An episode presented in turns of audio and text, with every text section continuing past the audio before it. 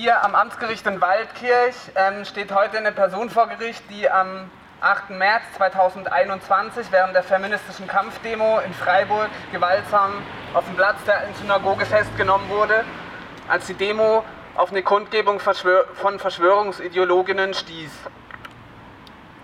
Teil dieser Kundgebung war unter anderem der AfDler Robert Hagermann, welcher mittlerweile dafür bekannt ist, Antifas mit Pfefferspray und eine Person mit einem Messer verletzt zu haben.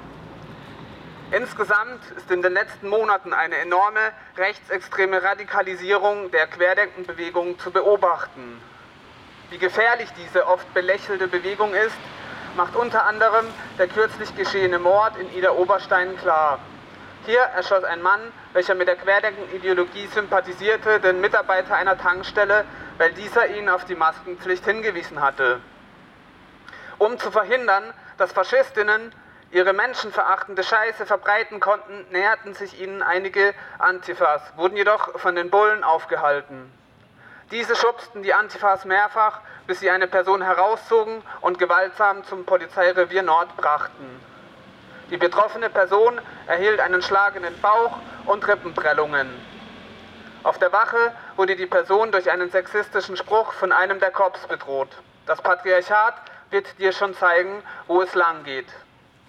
So eine Aussage aus dem Mund eines Polizisten ist erschreckend, jedoch nicht überraschend und zeigt wieder einmal, wie tief sexistische Denkweisen in dieser patriarchalen Institution Polizei verankert sind.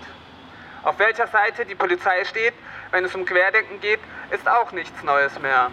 Es kommt immer wieder vor, dass die Polizei versucht, Menschen durch sexistische und diskriminierende Handlungen zu erniedrigen und Macht auszuüben. Zudem nimmt die Kriminalisierung der feministischen Bewegung zu, wie sich auch in diesem Fall zeigt. Die festgenommene Person wurde wegen Widerstand gegen Vollstreckungsbeamte, tätlichen Angriffs, Beleidigung und versuchter Körperverletzung angezeigt. Die, Fakten wurden von der Polizei also einfach verdreht. Das wollen wir nicht einfach hinnehmen. Stattdessen wollen wir die Gerichtsverhandlungen nutzen, um ein Zeichen gegen Repression, Polizeigewalt und Patriarchat zu setzen.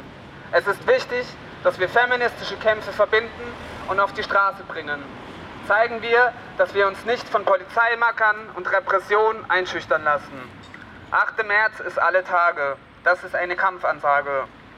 Woo!